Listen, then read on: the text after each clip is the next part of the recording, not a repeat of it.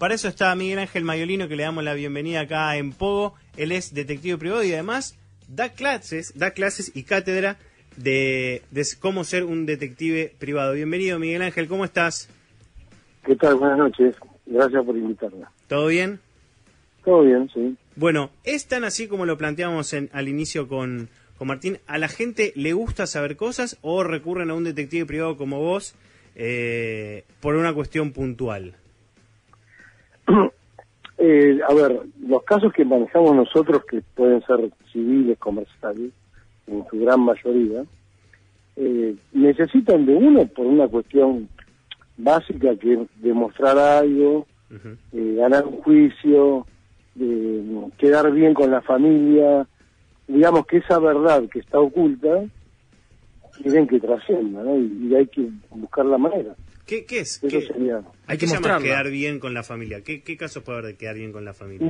que de pronto hubo muchos casos de mujeres que las trataban de locas, que estaban medicadas, inclusive algunas que hasta las quisieron internar para quedarse con parte de su, de su herencia, ¿no? de, su, de su fortuna.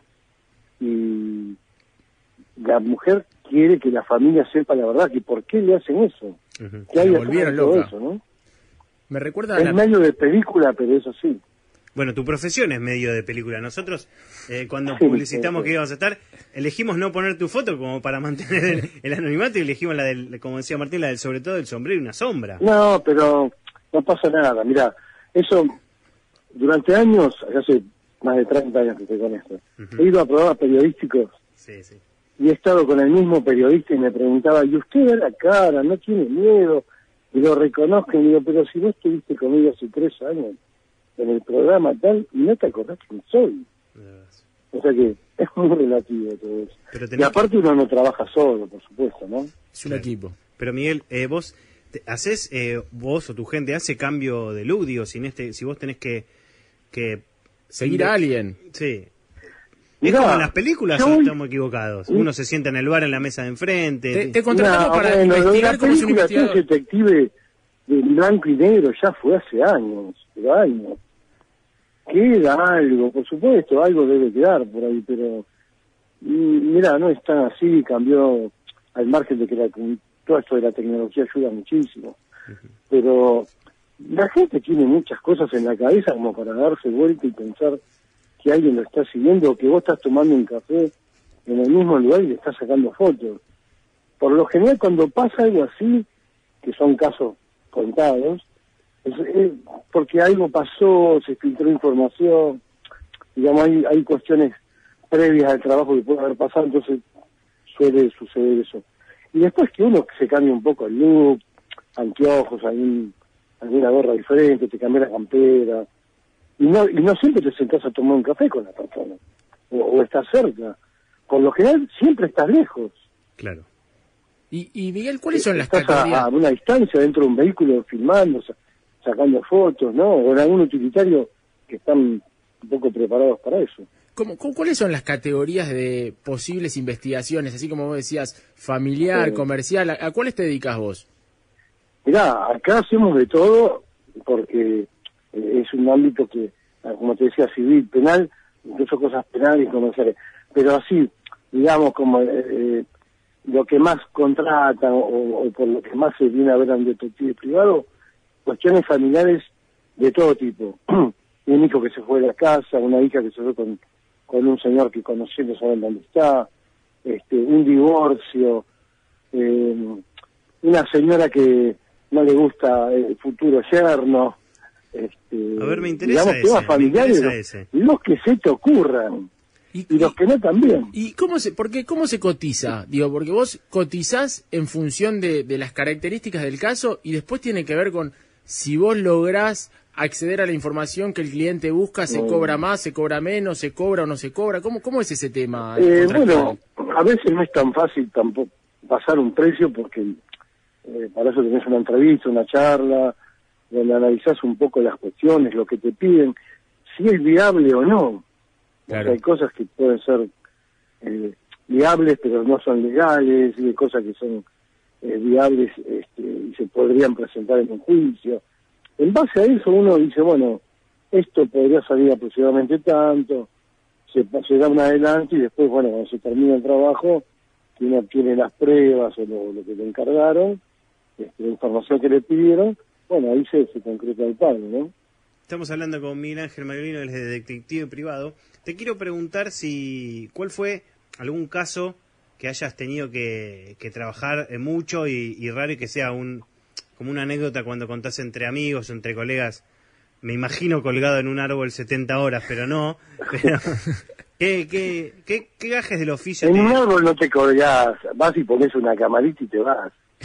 No, pero hablame de la vieja cuela. Estamos hablando de... Y de la vieja escuela, sí, bueno, había que pasar muchas horas. Demasiadas horas que te, te, te mataban, ¿viste? Pero bueno, qué sé yo, gracioso, cosas raras, así. Desde años, muchos años atrás que, que recuerdo, un- una chica que se estaba por casar. Y bueno, habían comprado, ¿se acuerdan de esa época de antes que se compraban los muebles con tiempo? Claro. sí. Y uno se iba organizando el casamiento, bueno, otra época. Igual los muebles siempre Este- se compran con tiempo, Miguel Ángel, porque vos pedís una mesa que la Pero viste que antes ahí. hasta los familiares ya te compraban las cosas para casar. Sí, antes que estés en Claro, pareja incluso.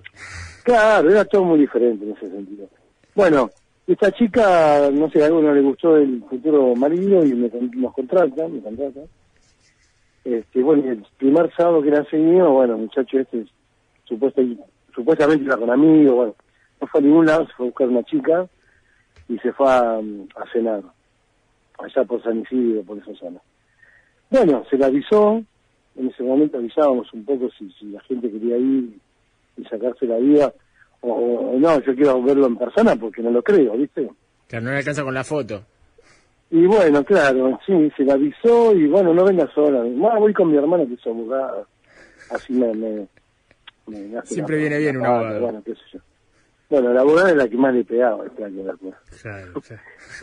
Y, Claro. eh, o sea, llegaron ahí, se metieron en el lugar donde estaban cenando y se armó una batalla campal. ¿Y ahí, tenés- ¿Y ahí salís vos o vos te retirás? No, yo estaba observando la verdad enfrente. Estaba en el árbol. Con otro- con- no, no, eh, no, tomando unos mates al lado del auto.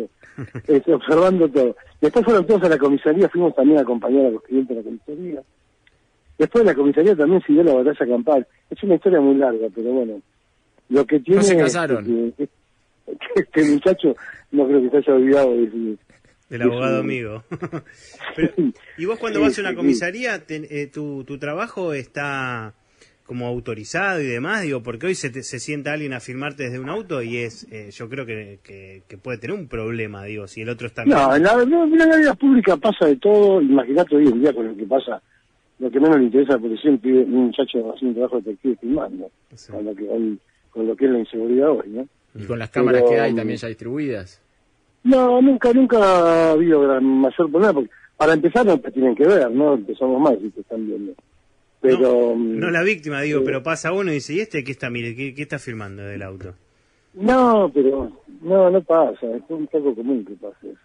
Aparte vos, eh, a ver, sacás una foto o filmás, no estás dos horas, filmás una novela, filmás dos minutos, tres minutos de una situación. Claro, claro. Es, es muy, es muy- un lapso muy, muy corto y, y, y también, por lo general también filmamos dentro de los vehículos, ni bajamos. Y si bajás, ya hace del año 2000 a la fecha, eh, entró un montón de tecnología que fue cada vez que fue mejorando y, y vos estás filmando esa foto y ni se dan cuenta. Ese era otro área que te iba que te iba a preguntar. Yo de chiquito no quería ser jugador de fútbol, quería tener los Spytek. Nunca nunca no estuve ni cerca. Ustedes, ¿qué tecnología tienen? Porque he visto gafas eh, con la camarita, que era como la, la que Oh. vimos todo y la que se vende hasta en, en las casas de, de juguete. Sí, sí. La Pero- lapicera que graba la conversación. Claro, ¿cu- cu- ¿cuáles son las, las tecnologías modernas que vos me puedas contar? Porque obviamente si no estás develando un truco también. Tus herramientas de No. trabajo. ¿Cuáles son tus herramientas de trabajo?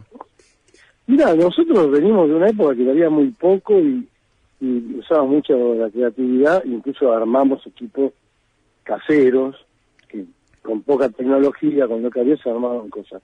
Cuando vino esta época nueva de tanta tecnología y, y cuestiones que cada vez son más este, importantes, que te dan un montón de ventajas para trabajar, sí, hay casas que te venden, hay casas como decís vos, que quedan pocas, ahora con el tema de la importación y todo lo que está pasando, se consiguen muy pocos equipos, pero Claro. eh, hay, hay dos o tres casas que venden productos espías para cualquiera, no para un detective, para quien sea, para vos que querés hacer una nota periodística, qué sé yo, de algún tipo graciosa o no, y vas y compras. Por lo general, usamos ese tipo de equipos para casos comunes. Si tenés un caso que entramos al lugar a hacer, a hacer cámaras ocultas y son lugares peligrosos, o si son casos medio delicados, no usamos las cosas que vos las pones en internet y las ves. ¿entendés? Claro, y, y volviendo al tema legal, ¿qué hay de cierto? Porque uno está acostumbrado a ver películas, series donde quizás el FBI, que suele ser protagonista de estos de estas acciones, En necesita... las películas todo ilegal, la mayoría de las cosas son todas ilegales. No, me imagino. Acá haces un, haces un 5%, un 10% de lo que pasa en las películas, estás recontraguardado. Está, está mal filtra- porque, porque la verdad lo que se ve también es que muchas veces para que se use un material, por ejemplo, pinchar un teléfono, uno tiene que tener la autorización de un juez. Digo, Sí, ¿ustedes necesitan tener un contacto con jueces, con un marco legal para poder utilizar No, no, no, no, mira, mira. Eh, eh, resumiendo, porque es largo y yo no sé hasta qué punto tenés tiempo para esto. Pero la actividad es una actividad eh, que eh, dentro de lo que es agencia de seguridad e investigaciones privadas está regulada. Si vos ahora cortás conmigo en tu rato, buscás en internet lo que estamos hablando y pones ley de agencia de seguridad privada, capital, provincia, bueno, cada provincia, eh, no hay Tiene algo nacional, cada provincia tiene su regulación. Entonces, si vos pones, vas a ver que hay una serie de, de actividades que, inclusive, y habla del detective, que se pueden hacer, que están autorizadas. Claro. Pero después es como yo le digo a, un alumno a los alumnos míos, a ver, vos tenés un problema con tu vecino, resulta que, bueno, violento el tipo, no sé, querés obtener pruebas, eh, no sé, te trepas a la pared, mirás, ves que hay cosas raras en la casa, entonces a sacar fotos, cruzaste un límite, o, o tenés un dron, bueno, subiste, mandaste el dron, filmaste de arriba, vos tenés un límite como persona, como ciudadano, no importa si sos detective, periodista, político, este, lo que sea. Mm. Hay un límite legal, Claro, claro. social, común, ¿viste? que no lo puede este, No digamos, pasar. pasar. nadie, cuando lo pasa tiene sus consecuencias. Ahora que me decís lo del vecino, tengo acá un mensaje de un oyente al 155-379-8990 eh, que mandó un WhatsApp y cuenta esta historia, te la resumo. Lo que, lo, Sí. que, lo que nos dice es que tiene un vecino que ahora en cuarentena y demás, que uno Sí, está, sí. que hay mucha gente muy propensa a denunciar, el vecino de enfrente fiesta todo el tiempo, entra gente a la casa, alcohol a cualquier hora. Obviamente Sí. le repercute en su casa porque eh, eh, este oyente no puede descansar por lo que nos cuenta e insulta bastante. Eh, ¿Qué puede hacer con un vecino? Viste que vos podés denunciar, me imagino, a la administración, a la, a la Sí, tenés un todo. montón de, de ¿Pero qué podés organismos hacer? para denunciar. Pero para empezar, antes de denunciar, tenés que documentar todo. eso. Pruebas, pruebas, dame Y pruebas. pruebas, todos te van a pedir pruebas siempre, si no, no existe. Pero ponele, Eh, te puede contratar a vos y que vos vas ahí, pero ¿qué hace? Le- le Sí, no, nos contratan antes de la cuarentena para cosas así o parecidas o peores, o de otro tipo de historias. Nos contratan, y bueno, vehículo estacionado, seis, siete horas las horas que hagan falta, Mm. filmando, sacando fotos de cada uno que entra, que sale, Pero si es dentro de un edificio. patentes, todo. Ah, ok, Sí, para... para... Todo, gente que entró. Y, y en cuarentena, Miguel, ¿cómo, ¿cómo repercutió el trabajo en cuarentena? ¿Tuvieron más trabajo, menos trabajo, lo mismo? No, menos, me- obviamente menos trabajo, mucho menos. Y Pero más fácil de detectar, porque el que salía lo tenías identificado casi. sí, bueno, no, había poca gente en la calle también. Teníamos permiso de circulación. ¿Son esenciales los detectives? Sí. ¿Cómo? ¿Son esenciales los detectives en el DNU que salió en marzo? No, no, bueno, pero la actividad de la Agencia de Seguridad e Investigaciones estaba habilitada en ese- para ese tipo de cosas. Claro. claro. O sea, si vos trabajás en seguridad en un ámbito, por más que en ese caso esté investigando, pero da seguridad tu investigación a lo que están haciendo o hay problemas que pueda tener la persona. Después hay un montón de casos de, de problemas de- entre parejas con, con el tema de abuso de hijos, de violencia, que, que los últimos, digamos, 10 años se empezó a contratar mucho para ese tipo de cosas, ¿no? Claro. Bueno, Pero- vamos a, le decimos a acá a, a Miquita, que fue el oyente que mandó, que llame a mi ángel Mayolino y que lo contrate. Empezamos a sacarle fotos ahí a la gente que entra a, a la fiesta. Sí, hay que tratar de hacer las cosas se puede más. eso. digamos, eh, para que después cuando uno presente las pruebas sean válidas y no que sean refutadas por ahí. Claro, claro, claro. claro. Si no, yo he ido a casos con la, se le ha pagado un escribano para que esté ahí en el vehículo documentando todo. Claro, eso es un extra, es un servicio extra que brinda, brinda la investigación. claro. Sí, sí, sí, sí. Y bueno, eh, eh, si vos vas a presentar pruebas que te metís, y si no te infiltrás ahí, si es una fiesta que entran todos, entra también. Cámara oculta y adentro. Claro, de paso entras.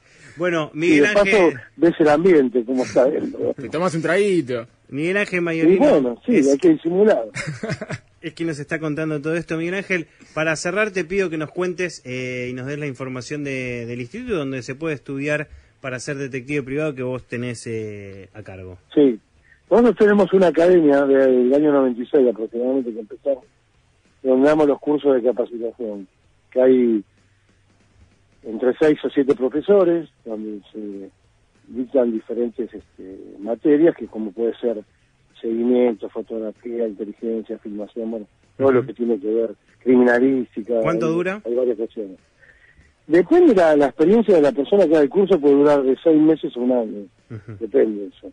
Si ya viene con, con, con experiencia, quizá hay unos trabajos, o estuvo... Hay, hay chicos que no estuvieron en ninguna fuerza de seguridad, y hay otros que sí, que se fueron, y no les gustó y quieren trabajar en la vida privada, y después hay chicos jovencitos, así que no tienen experiencia, que bueno, ay, se, se, se les hace un poco más largo, digamos, ¿no? Buenísimo, Pero eh, dentro del plazo que te dije, seis meses, un año. buenísimo. Bueno, muchísimas gracias Miguel Ángel Mayorino Bueno. por haber contado un poquito de la profesión de detective y espía. hasta luego. Nosotros nos vamos a escuchar a Elvis Costello